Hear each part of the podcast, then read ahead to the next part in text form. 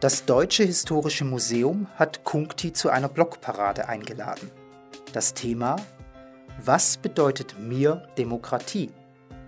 Hören Sie hierzu einen Beitrag von Dr. Alexander Ulfig. Wie können wir die innerparteiliche Demokratie stärken?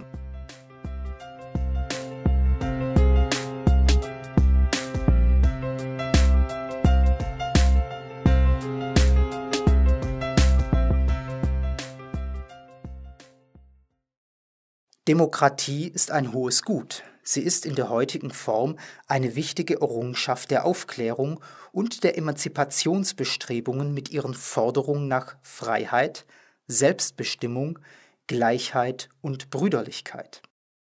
Eigentlich kann Demokratie als eine Realisierung dieser Forderungen betrachtet werden. Demokratie darf nicht dem Lobbyismus, dem Klientelismus oder anderen sie zerstörenden Erscheinungen zum Opfer fallen. In dem Beitrag Verstoßen Frauenquoten gegen Demokratie habe ich die wichtigsten Grundsätze der innerparteilichen Demokratie genannt. Hier möchte ich nun einige Vorschläge zur Stärkung der innerparteilichen Demokratie unterbreiten. Zunächst sollte das Prinzip von unten nach oben gelten. Entscheidungsprozesse sollen von unten nach oben, also von der Parteibasis bis zum Parteivorstand erfolgen. Entscheidungen, die auf der untersten Ebene, also auf Mitgliederversammlung gemacht werden, sollen an Delegierten oder Vertreterversammlungen weitergereicht werden. Von dort aus sollen sie weiter den Weg zu Landes- und Bundesparteitagen finden. Dadurch kann eine breite Beteiligung der Parteibasis gewährleistet werden und der Einfluss der Parteioberen wird hierdurch verringert. Ein weiteres wichtiges Prinzip ist die Selbstkandidatur. In der Regel werden Kandidaten für Wahlen von Wahlkreis- bzw. Landesdelegiertenkonferenzen nominiert. Paragraph 22 des Bundeswahlgesetzes überlässt die nähere Gestaltung der Wahlprozedur den Parteien. Nach den Grundsätzen der innerparteilichen Demokratie muss jedes Parteimitglied die gleiche Zugangsmöglichkeit zu Parteiämtern bzw. den gleichen Anspruch auf die Gewinnung eines Mandats haben. Das bedeutet, jedes Parteimitglied hat das Recht, sich selbst für eine Kandidatur vorzuschlagen. Jedes Parteimitglied hat das Recht, sich selbst zur Wahl zu stellen, sei es zur Wahl für ein Parteiamt oder ein Mandat. Derjenige Kandidat, der auf einer Parteiversammlung die meisten Stimmen erhält, erhält dann auch das entsprechende Amt bzw. das entsprechende Mandat. Auf keinen Fall sollen der Parteivorstand, einflussreiche Parteimitglieder oder Lobbygruppen innerhalb der Partei die Wahlbewerber bestimmen. Ein weiteres Element zur Stärkung der innerparteilichen Demokratie ist die Briefwahl.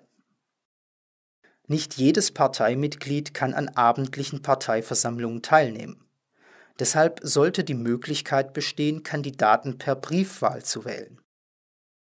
Das ist vor allem in städtischen Wahlkreisen angebracht, wo die Anzahl der Mitglieder und die Anzahl der zur Verfügung stehenden Räume eine Wahl per Handzeichen unmöglich macht.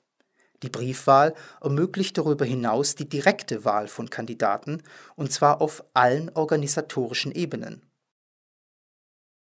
Ein weiteres wichtiges Element ist die geheime Wahl.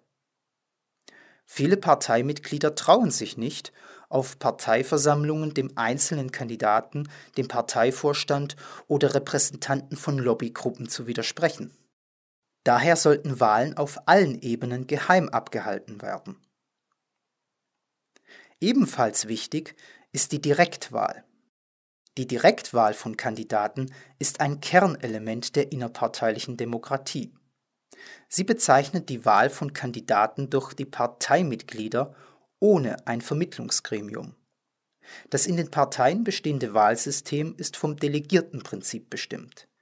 Die Parteimitglieder wählen auf Mitgliederversammlungen die Delegierten für die Kreisparteitage diese wählen wiederum die Delegierten zum Bezirks- bzw.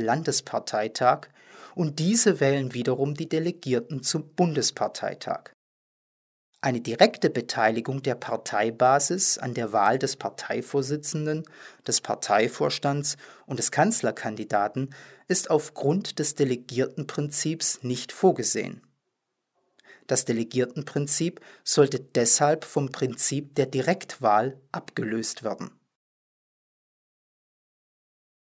Wichtig für die Stärkung der innerparteilichen Demokratie ist außerdem die Verringerung der Zahl der Zwischenstufen, also jener Zwischenstufen, die zwischen der Mitgliederversammlung auf der Orts- und Gemeindeebene und dem Parteitag auf der Bundesebene bestehen. Denn jede Zwischenstufe kann eine Veränderung der Vorstellungen und des Willens der Parteimitglieder mit sich bringen. Um dies zu vermeiden, soll die Zahl der Zwischenstufen möglichst verringert werden. Eine Lösung dafür bietet das Verfahren der Direktwahl von höheren Parteiämtern und Gremien.